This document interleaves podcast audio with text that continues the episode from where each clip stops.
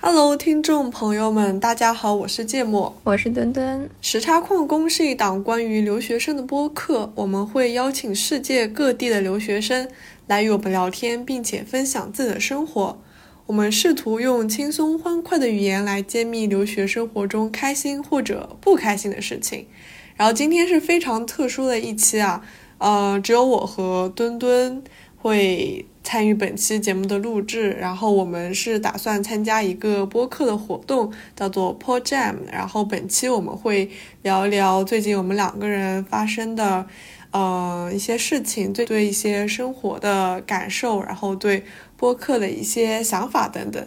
然后我们让墩墩来介绍一下我们参加的这个活动。嗯，好的。嗯，我们参加的活动叫“脚 Pod Jam”，是一个四限时四十八小时创作的一个播客活动。嗯，是在二零二二年的七月份是第一届呃 Pod Jam，然后也是我接触的第一次大规模的一个播客活动。它是由直流电 DC 和 Bob，嗯，灵感买家俱乐部的 Bob 一起发起并且组建的。它对我的2022年具有极大的贡献，我结识了很多人，并且我也成为灵感买家俱乐部的一员。然后，其实关于这个活动，我刚开始我是割了的，就是我没有完成，并且我还获得了一只赛博鸽，因为当因为当时这种状况。然后，但是它被就是小宇宙评为二零二二年的一个创新实践，并且加上我一直得了一只鸽子，我就很不甘心，就老想把它还给鲍勃。所以说，就是本期的话，它有指定相应的一个音音乐素材。一个是来信请寄某某收，一个是全家便利店的入店音，还有一个是五条人的一首歌，叫《踏架脚车牵蜘蛛》。但是因为这些音频都是参与的人去投票选出来的，同时还有一个凭票的是一个车载魔幻 DJ。然后我们我和芥末两个人在听到这几几这四首音频的时候。我俩对于这个全家便利店的这个入店音产生了非常的共鸣，因为目前来说，呃，我目前居住在上海，全家便利店就是我每早早餐的，呃，来源地，我每天都会去光顾它。然后据我了解，它目前的年费是一百二十八亿元一年，就是有会费的。嗯，作为一个就是常年生活在苏州，然后也在上海实习过的人。我觉得全家算是生命中的一部分了吧，就特别是我之前在高中的时候，因为经常周末暑假会出去补课嘛，然后当时补课的地方旁边就是一家全家，基本上不说天天吧，可能一个星期有四五天都是在全家吃的。说实话，我觉得全家特别的物美价廉，因为他们不是有很多那种即食的那种套餐嘛。就比如说什么各种猪扒饭啊，然后，然后也很便宜，也就十几块钱人民币那么那么一份，然后甚至可以自己有时候再加点菜，就比如说里面加点火腿肠，然后加一点鸡蛋什么的，就还挺营养丰富的。然后像全家便利店这个入店音，就是非常经典的一个声音，就是有一种已经刻在那种骨头 DNA 里面的感觉。一听到欢迎光临那种那 种感觉，然后就会感觉我靠，回到了自己的家。那像墩墩的话，就是现在就，但是我其实已经很久没有去过全家了，因为现在我人在国外嘛。说实话，国外的话是没有那种便利店的，就算是便利店，跟国内的也不太一样，就是就是差距还挺大的。然后像我现在。吃饭啊什么的，要么自己做，要么去，嗯，餐厅之类的，也很少很少会去便利店，可能就是去一些超市什么的。所以其实当时我听到这个全家便利店入店音的这个 BGM 的时候，第一反应就是怀念吧，就很怀念当时在国内的生活，包括当时在高中补课的时候，就会想到感觉自己已经逝去的青春。然后，第二个感觉的话，其实就是因为便利店其实是生活中一个非常常见的场景，包括打工人啊、学生啊，甚至就是，嗯，可能一个普通的人，就是可能饿了或者想买点东西就去便利店，感觉都是一个非常生活化的场景。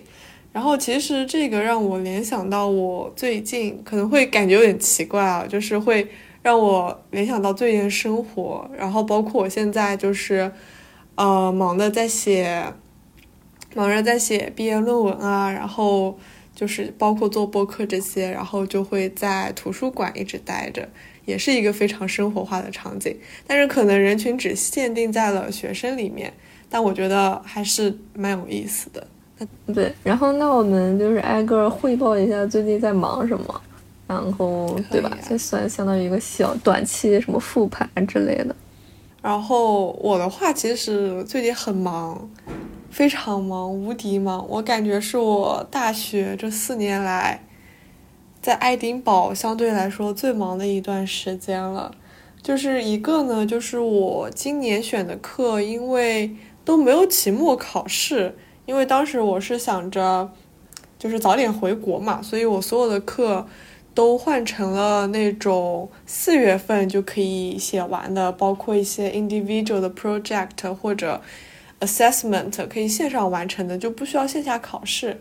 因为像我们爱丁堡这边考试都是排在五月份的，如果是五月份的话，我四月份。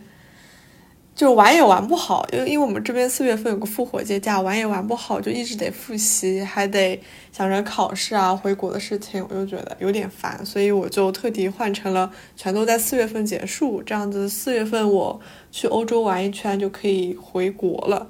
所以这导致的后果就是现在我有很多 group project，就几乎是每周都要跟进的。然后我还选了一节关于 programming 的课，学 Python。我之前说实话没有接触过这个东西，或者说接触的很少吧，只了解皮毛。所以学那个东西学的我其实也痛挺痛苦的，每天要很每天要学很多东西，还 update 很多东西。然后第二个呢，就是最近我伦敦的姐妹来爱丁堡找我了，他们是 Reading Week，就。英国的 Reading Week 就相当于放一周的假，然后这一周的假你想出去玩也可以，或者如果你作业很多的话，补作业也 OK。然后我姐妹跟我一样都是最后一年了，所以她一个人觉得在伦敦写作业的效率不高，所以她特地来爱丁堡找我。我们俩就是会一起写作业，包括早上的话有时候会一起健身，如果她起得来的话。因为他不是那种有健身习惯的人嘛，所以就跟他一直在一起。但是跟朋友在一起还挺快、挺开心的，不会说一个人的时候就啊好无聊、好寂寞的感觉。然后第三个的话，就是最近播客的东西还挺上心，就是要一直录制啊，一直弄的。包括我和墩墩前两天就是。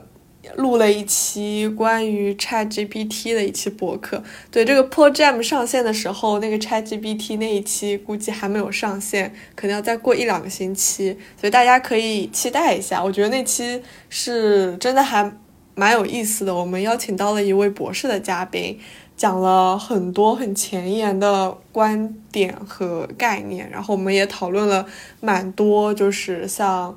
呃，人工智能啊，然后网络上传意识啊，呃，人工智能是否能有自己的意识啊，这之类的话题，然后大家可以浅浅期待一下。然后哦，还有最后一个大头就是我的毕业论文，因为刚刚有提到过，想早点回国嘛，然后我的毕业论文是一万字左右的，四月份就得交，但是我四月份还肯定压了很多别的东西要写，所以我现在。趁着相对来说没有那么忙的话，我就想着毕业论文能写多少就写多少，到时候肯定还要继续改呀，继续 paraphrase 什么的。所以以上种种加起来，乱七八糟的合起来，就导致我这两天特别忙，就感觉从早上到晚上就没有停下来过。但是我必须吐槽你，你对于播客真的是间歇性积雪。我们 ChatGPT 已经是半月才录的，OK？仰卧起坐，仰卧起坐，我这个人贼拉仰卧起坐，就一会儿躺，然后一会儿又机械，然后一会儿又躺住。这个没有没有，就你就间歇性催我，你知道吧？就是间歇性催我，然后要么就我间歇性催你，这不蛮好的吗？就是你看，你也不是一直机器的状态，你有时候也会仰卧起坐，对吧？就是有一个。就两个人互相催的这种情况不蛮好的吗？一个人摆烂，另外一个人催催，只要不是两个人一起摆烂的话，我觉得我们这个播客还是能做下去的。不是，但是你会感觉一个月发两期这个频率，你会觉得高吗？就是目前的一些工作，因为我们加了公众号，加了微博，加了小红书，你会觉得这么的一个频率会有点儿太高吗？因为本身我们也不是往商业那方面做。还好啊，也没有很高。你看我都有空剪 vlog 了，那我对于 播客肯定也没有觉得特别大的压力啊，对吧？两期真的还好，不是每周一期。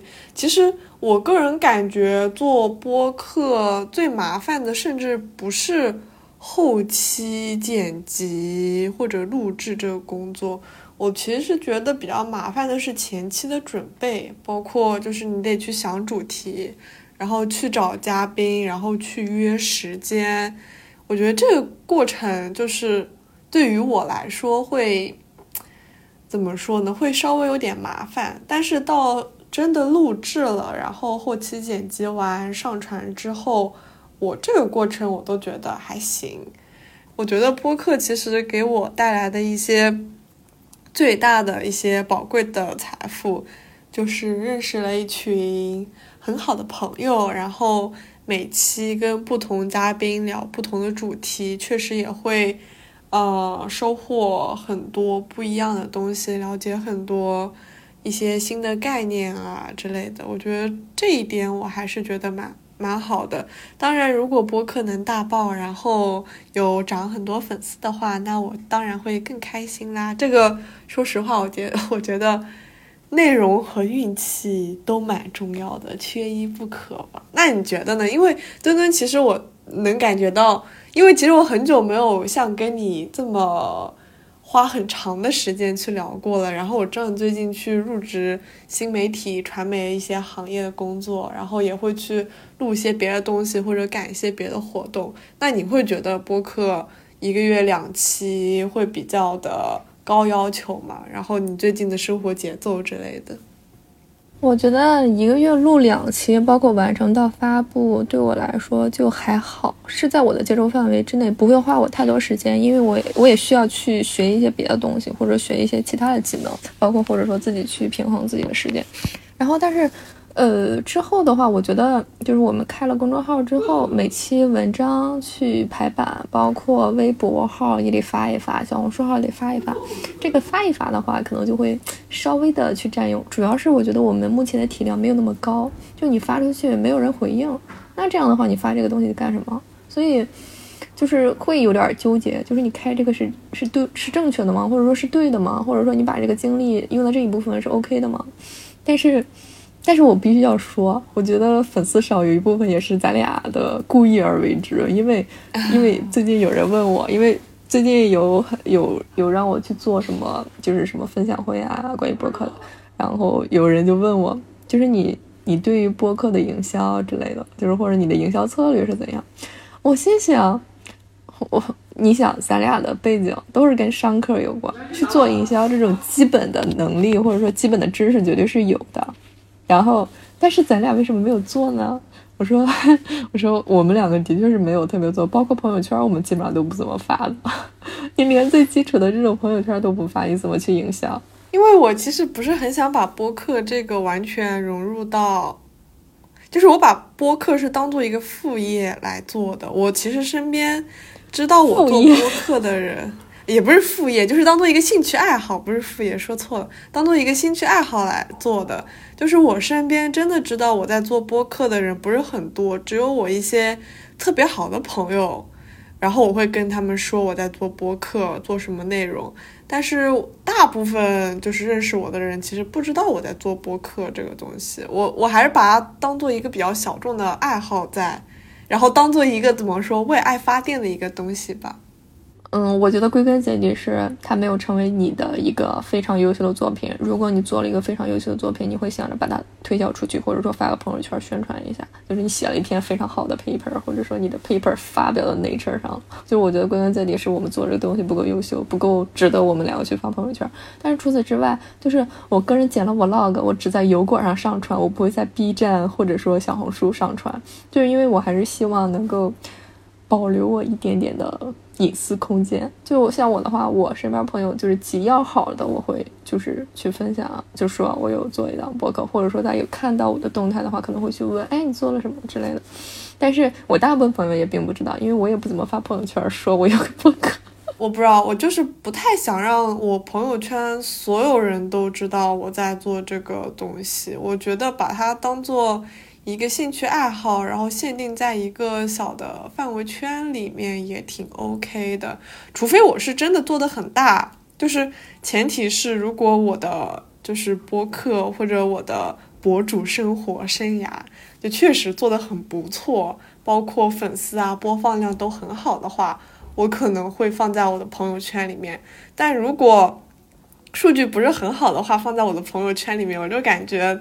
就明明是一个小透明，就放在朋友圈里面，就感觉怪不好意思的，就莫名会有一种羞耻感，你知道吗？真的不是我觉得内容不好的问题，我就觉得有种乱，就是有种莫名的羞耻感，所以才会让我不太好意思放在朋友圈里面。OK，我觉得我们缺一个编辑，这也不是编辑吧，就是我觉得公众号咱俩就是每期咱俩写那个文字，真的就很小学生，就是就是。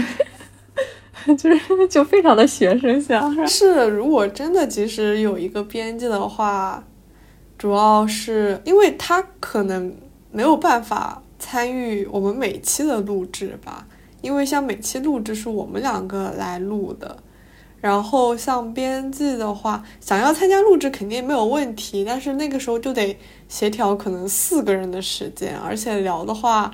可能也会要剪四个人的轨道的音频，我靠，那个我可能哦，救命，真的是。对，但但但我觉得就只是说。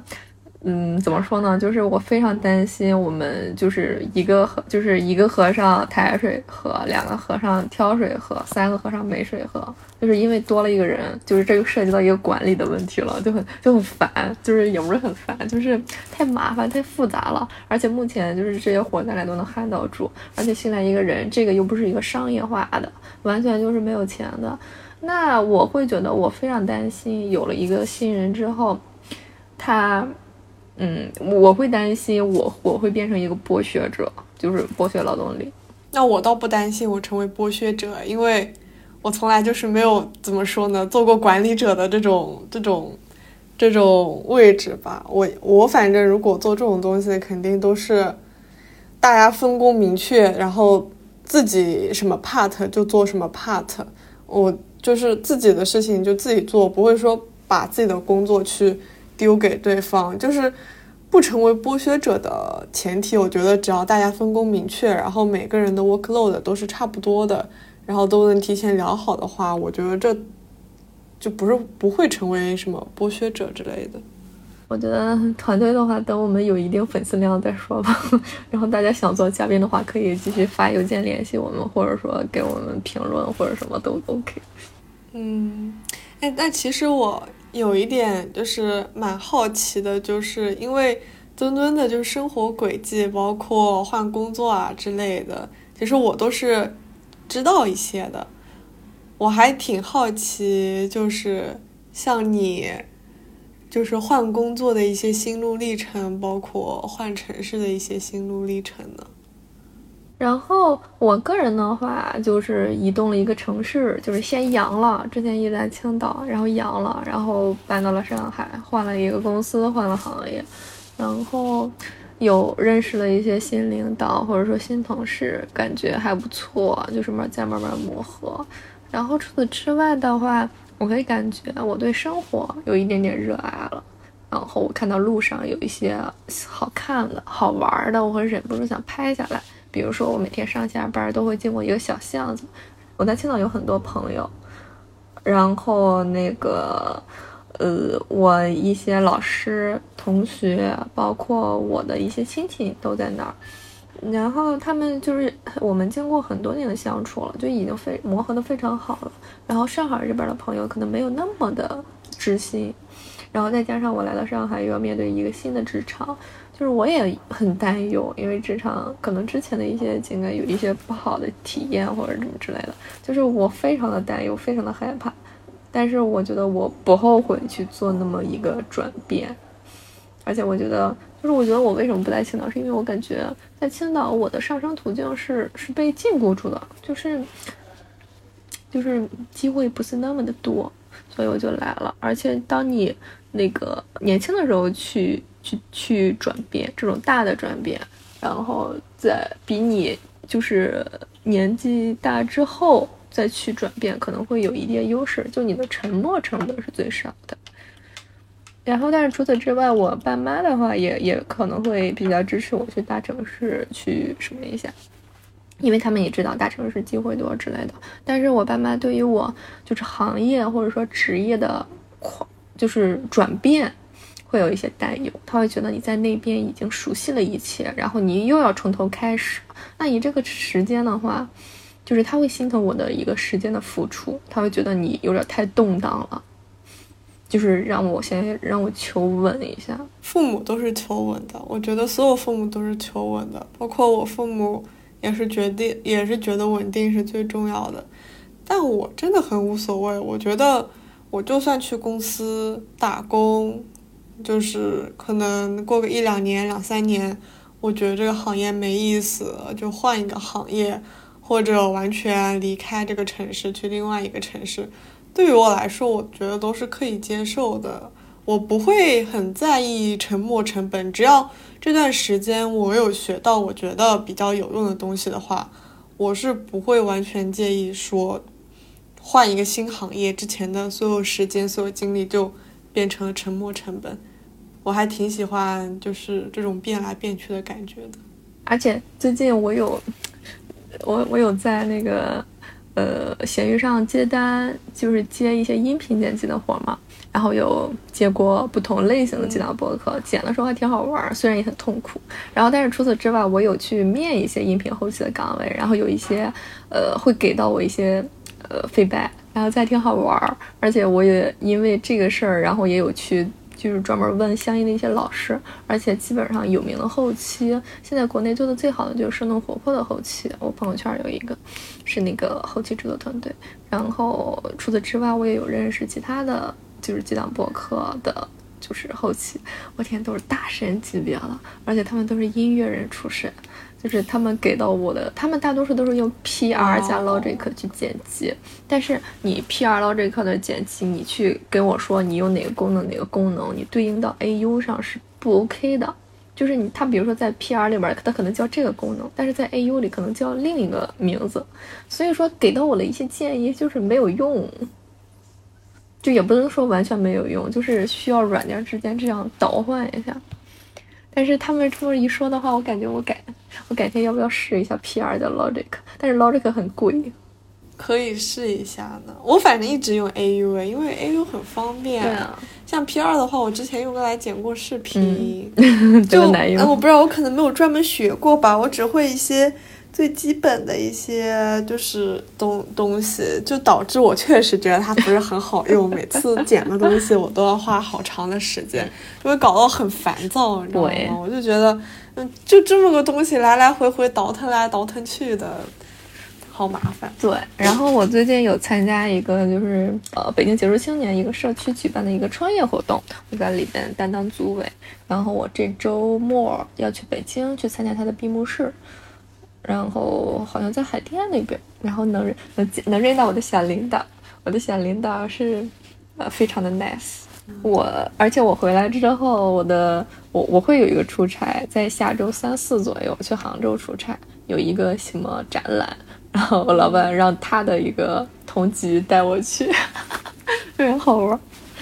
嗯，做好了出行的准备，那还挺不错的。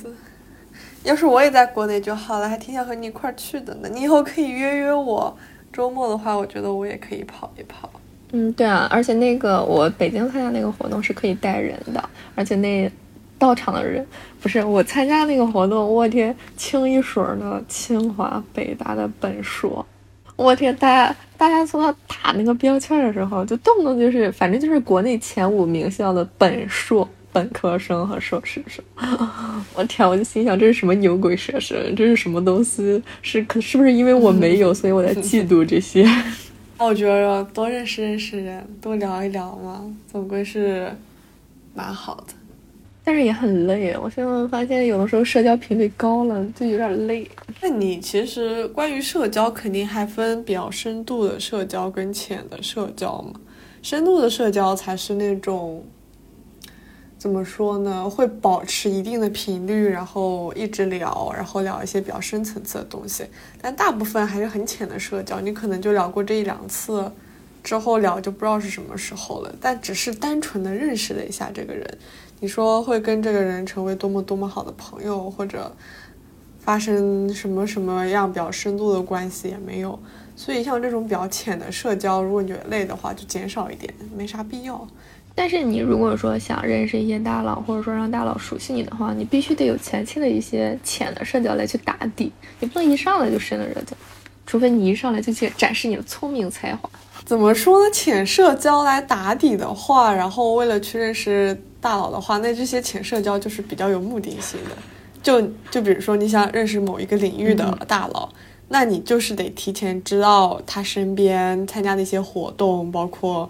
一些认识的人就之类的，反正就是比较有目的的去进行一些社交。嗯，但是我会觉得，就是你年轻的时候要多参加一些嘛，没准就认识哪个未来的大佬，或者说没准就认识了潜在的大佬。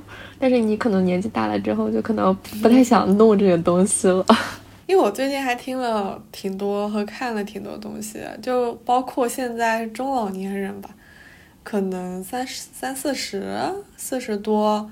其实大家的状态也没有说不好，大家都其实挺好的，因为这么多年过去了，肯定自身有沉淀，然后包括工作啊、家庭啊，一切都很稳定。这种稳定来说，其实还是给他们挺多的时间，包括一些精力，可能去更加的 deep in 他们的领域吧，或者就是。不像我们这么折腾，我们其实很迷茫。说实话，嗯，包括我啊，就真的迷不迷茫，我就不知道了。我迷，因为可以选择太多，未来的东西又确定性不太大，就是包括什么，嗯，职业啊，然后各种各样的朋友啊，生活啊，甚至未来可能也会找对象啊，然后。乱七八糟的东西，包括是读书呢，还是工作呢？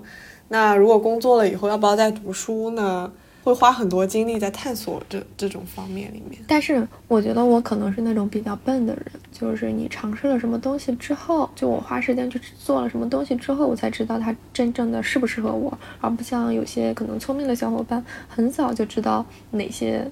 适合自己或者哪些不适合自己，把他的精力或者说时间全部的都放在那个东西上，我觉得这种还是蛮佩服的。包括我最近有认识到有一个，呃，有一个小伙伴，也是一位女生，她是一个我认为就是一见面，包括和她聊天，她是一个非常聪明的女孩子。她是目前可能也是英国最后一年要准备毕业，但是她中间可以有 gap 两年，就是出来实习工作。他的就是实习经历也很丰富，履历也很漂亮，然后尤其是在跟他的交流上，我很明显感觉，就是我 真的是就是那个思维或者谈吐，我需要就是更放，就是更学习一下。就包括我们上次在聊 ChatGPT 认识那个博士小姐姐，我觉得她的思维思路还有表达语言的方式也是挺值得学习的。跟她聊天感觉还。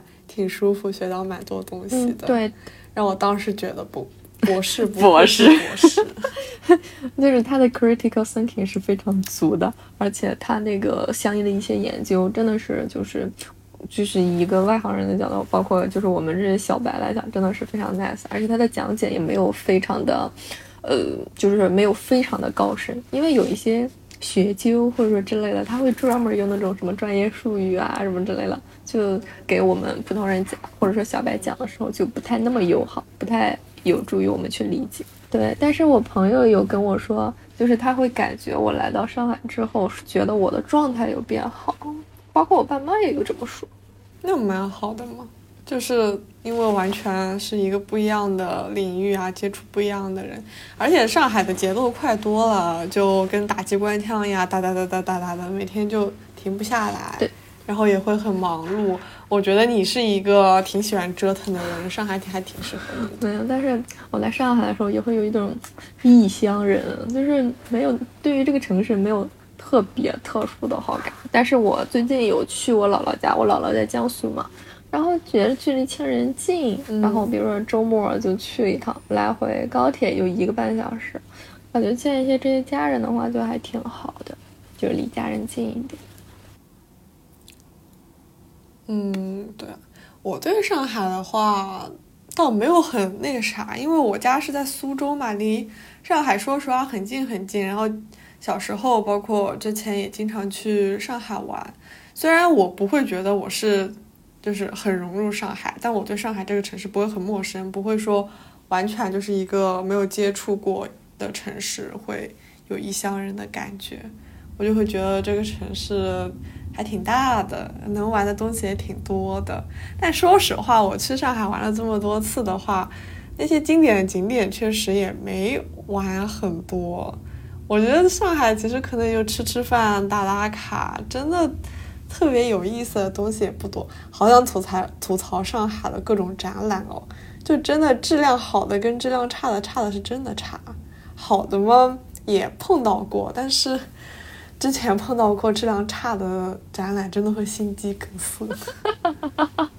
但是我觉得上海玩的也基本没有啊，除了个迪士尼还那么远，然后要不然就是美食也很荒漠呀，救命！但是 brunch 还不错，美食，嗯，brunch 那毕竟是上海嘛，美食的话还好吧。但是我其实我当时也没有特别探索美食的东西，我当时就是在实习的家附近，就是看什么评价高就去吃什么，不会说特地跑到哪里去吃什么的。但它确实没有什么特别特色的东西。嗯，对啊。上海菜跟我家乡菜其实差不多，说实话，就是我基本上也是吃那种东西。嗯，就口味都差不多，家常菜其实也还 OK 了。哎，但是苏州汤面，你吃得惯吗？那边的？我点的，嗯苏州上海没有吗？有啊，苏州汤面啊，是是你们家那边特色吗？对啊，苏州的那种浇头就是很神奇的，对啊，很神奇的是。包括苏式的绿豆汤，只有苏州有。我之前带我上海的朋友来苏州喝绿豆汤，他们竟然都没有喝过。他们以为绿豆汤就是绿豆汤，但是苏州的绿豆汤，苏式绿豆汤是不一样的，都里面还会有很多别的料，鸡心米。我推荐每一个，推荐每一个人夏天的时候来苏州喝苏州的绿豆汤。真的还挺不错，但也有人觉得那个像牙膏似的。嗯，有一点。觉得还挺好。他他可能是加了薄荷吧。我，对对对对对，因为加了薄荷，所以也不是每个都加薄荷的。有一种那种那种红红绿绿的丝儿一样。丝儿一样。不是，你下次你不得好好带我了解一下苏州？你上次只也就半天吧。那那天，因为那次是因为你。哦，那次因为我我在苏州确实就是生活比较现充，排的比较紧。Sorry，下次等我回国了，等我四月五月回国了，我朋友还没有回国的话，还是可以带你玩一玩的。因为说实话，我我自己都没有去过苏州园林，我一定今年会好好的。带我朋友去苏州园林，我自己也会去苏州园林看一看的。不用不用，我们也可以就是相聚在别的地方，没有必要非得在苏州、杭州或者在南方。苏州、杭州啊，可以啊，可以啊，可以啊。哎，但是那个什么，我以为你只是想去苏州。嗯，都想啊，看你怎么安排的，对不对？你这玩意儿就是需要我一个什么做客的人说我安排，我安排我。那除了除了除了苏州有哪里是我的主场吗？爱丁堡，要不你来爱丁堡，爱丁堡我可以安排你，别的城市我还真不一定能安排得了。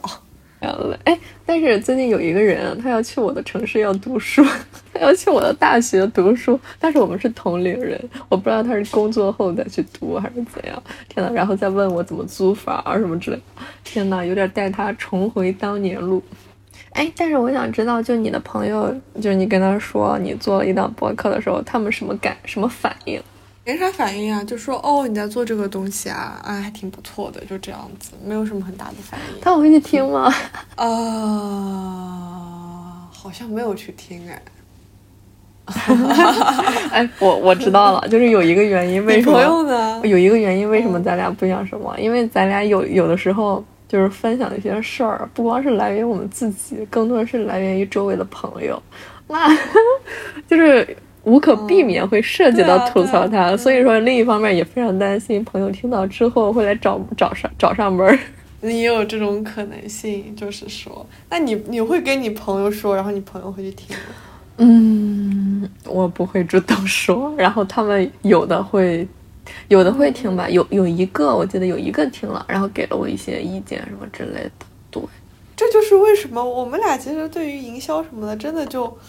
不是很上心，我们就是完全在靠一些缘分，在靠一些运气，在靠一些玄学，在试图让我们的播客变得有名一些，然后多涨一些粉丝，你知道吗？要不我们点点题吧？我们这期 Pod Jam 的主题，主题是什么？我怎么不知道？这期有主题吗？忙碌的日常生活和一些。嗯，对于播客的焦虑就是我们本期的主题。我觉得播播客咱俩没有在焦虑。其实我看了一下，其实我看了一下我们第一期播客上线的时间，我那天还认真看了一下呢，也是在二月份，二月十七号，是二月十七号。正好要一年了，今天是二月十四号。我天！然后要是周二、周三、周四，哇，周四发的话，这一期正好是我们一周年，你知道吗？我天，太有缘分了吧！有一些运，对啊，那我们就就因为这一期上线肯定正好是二月十七号，那我就在这里浅浅的说一些周年感想吧。嗯，就是很幸运，也很开心，我们这档播客竟然能。